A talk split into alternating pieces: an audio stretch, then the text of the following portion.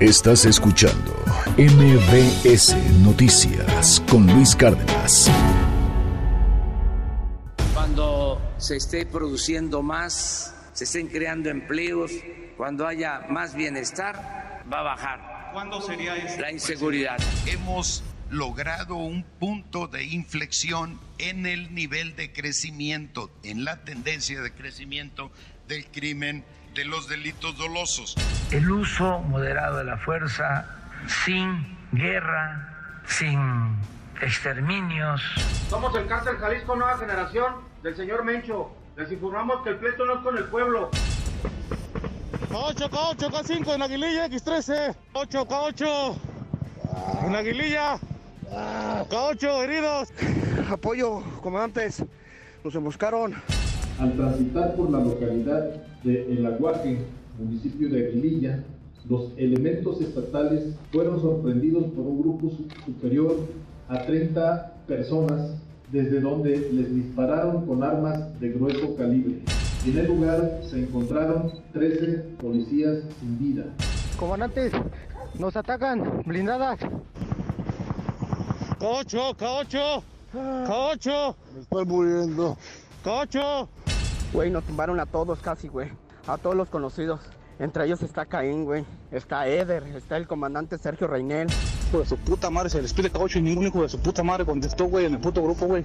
Estamos peinando lo que es la Ruana, el Limón, Lázaro Cárdenas hasta Aguililla, tratando de buscar a los agresores de los compañeros. Y yo creo que esto ya fue una circunstancia que se dio como se dan todos los eventos en el país, todos los días. No hay estrategia de seguridad. Nosotros le dimos la herramienta al presidente de la República y a Morena para que tuvieran su Guardia Nacional. Muchos años de permitir que se apoderaran de, eh, país a través de crimen organizado. El problema más serio, más fuerte que tenemos en muchas partes de, de México es la inseguridad. Son las 8 de la mañana con 37 minutos. Oscar Valderas, qué gusto saludarte. ¿Cómo estás? Muy buenos días. Todo bien, Luis, todo en orden. Oye, cuéntanos pues un poco al respecto de esto, cómo, cómo lo estás viendo, cómo, cómo lees este asunto. Ay, pues más eh, eh, en, un, en un Michoacán que vuelve otra vez a la violencia, ¿no? Sí, un Michoacán que en realidad nunca lo ha dejado, Luis, ¿no? Uh -huh. Siempre han tenido un grave problema. Lo han dicho Hipólito Mora en muchas ocasiones, por ejemplo, que la violencia nunca se fue, únicamente se distribuyó en otras partes del Estado. Y yo creo que habría, habría que, que recordar de dónde viene, de dónde uh -huh. viene esta emboscada, porque parece un anuncio de hace muchos meses ya del cártel Jalisco Nueva Generación. Eh, principalmente Michoacán ha tenido dos liderazgos criminales muy fuertes, ¿no? Eh, Nazario Moreno, uh -huh. el Chayo, que fundó la familia michoacana, y, sí. y Servando Gómez Latuta, que fue el fundador de los Caballeros Templarios. Cuando ellos dos son abatidos o arrestados, eh, tiene que meterse un nuevo liderazgo criminal. No te preocupes acá que a ver si ¿quién sabe? tenemos por ahí agüita rápidamente. Eh, cuando llega este nuevo liderazgo criminal, lo que tiene que juntarse es una especie de frente amplio de autodefensas uh -huh. que tienen que luchar contra una ofensiva foránea, que era el cártel Jalisco Nueva Generación. Ok. A ver, eh, porque aquí estamos hablando de cuando llega la tuta, cuando llega también eh, la familia michoacana, se va la decisión hacia los famosos caballeros templarios, y cuando llega también un elemento, eh, en ese momento estamos hablando del sexenio de Peña Nieto, en donde eh, pues empiezan a surgir los famosos grupos de autodefensas que estaban disfrazados, muchos de estos grupos. Sale el primero, el de Hipólito Mora, creo que muy legítimo, muy desesperado, pero empiezan a surgir otros y que el Papa Pitufo y luego los Viagras y ahí una cantidad enorme de este pues eh, cárteles o grupúsculos que estaban aprovechándose para poder tener el control y, y la hegemonía de sus, de sus territorios. Pero hoy vemos un cártel Jalisco Nueva Generación que está eh, pues tratando de obtener el control, de, de, eliminar ahora sí que a todos, a los Viagras, a los a lo que queda de los templarios, a lo que queda de eh, la familia michoacana, etcétera. Sí, así es. Eh, quienes están reclamando el liderazgo criminal son dos personas principalmente. Uh -huh. Uno es el Miguel Hadas, Ajá. que tiene un perfil muy discreto, es un hombre que gana mucho apoyo político a través de financiar campañas locales. Uh -huh. Y por otro lado, un tipo que es completamente distinto, que es el abuelo. Un okay. ex autodefensa, con un perfil muy alto, que además lo que hace es que empieza a agrupar diferentes expresiones como lo que tú dices bien, los templarios, los viagras, los troyanos, para hacer frente al cártel Jalisco Nueva Generación. Ahora, ¿qué estamos viendo? ¿Por qué esto sucede en Aguililla? Porque el cártel Jalisco Nueva Generación, su líder máximo, Nemesio Ceguera, nació en Aguililla. Ah, sí. Él es de ahí, exacto. Él nació ahí, ese es su gran baluarte, su gran bastión. A ver, si tú sabes, obviamente es, una información, pues que a lo mejor brinca a muchas personas que no tenemos tanto contacto, ¿no? Pero, pero es una información pública.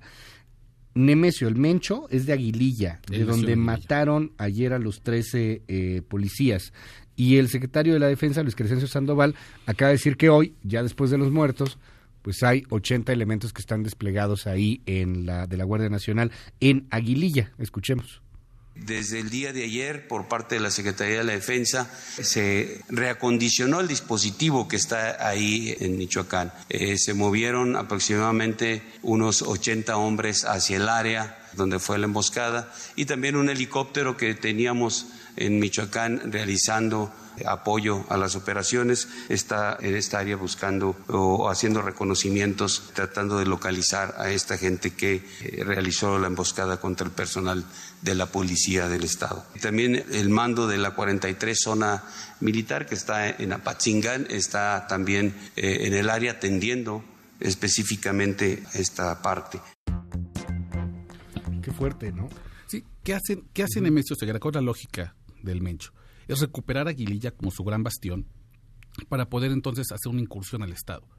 Y lo que hace es que empieza a restar poder o base social a los grupos criminales que le quieren disputar, que es el Migueladas o el abuelo. Cualquiera de ellos dos va a tener un frente amplio michoacano y va a pelear contra el frente del Mencho. Entonces lo que hace es una reacción que ya se venía a venir, que desde agosto está anunciada y que evidentemente responde a las características de los ataques de Cartel Jalisco. Una emboscada en la mañana, con fusiles de alto poder como el Barrett 50, que es a lo que ya habíamos hablado hace un mes justamente. Y que de hecho fue lo que vimos. O sea, el, el ataque de ayer fue con Barretts. Fue con Barretts. Porque vemos las patrullas incendiadas, etcétera.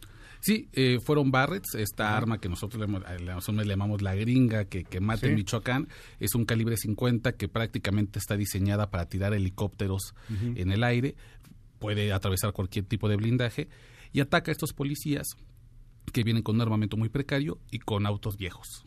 Ok, pues ahí está el, el, tema, Oscar, lo vamos a seguir analizando. Te apreciamos mucho que estés aquí con nosotros. Gracias, Luis. Y mañana va la Nación Criminal, ¿no? Sí, mañana un tema, igual un tema de fuego, un tema de furia eh, en el en el norte del país. Un tema muy interesante que no ha estado mucho, mucho en los medios, pero que sin duda va a llamar mucho la atención dentro de poco. Mañana, mañana platicamos. Gracias, Oscar Valderas. Te decimos en tus redes cuáles son. En Twitter, arroba Oscar Valmen. Gracias, gracias, Oscar. Estás escuchando MBS Noticias con Luis Cárdenas.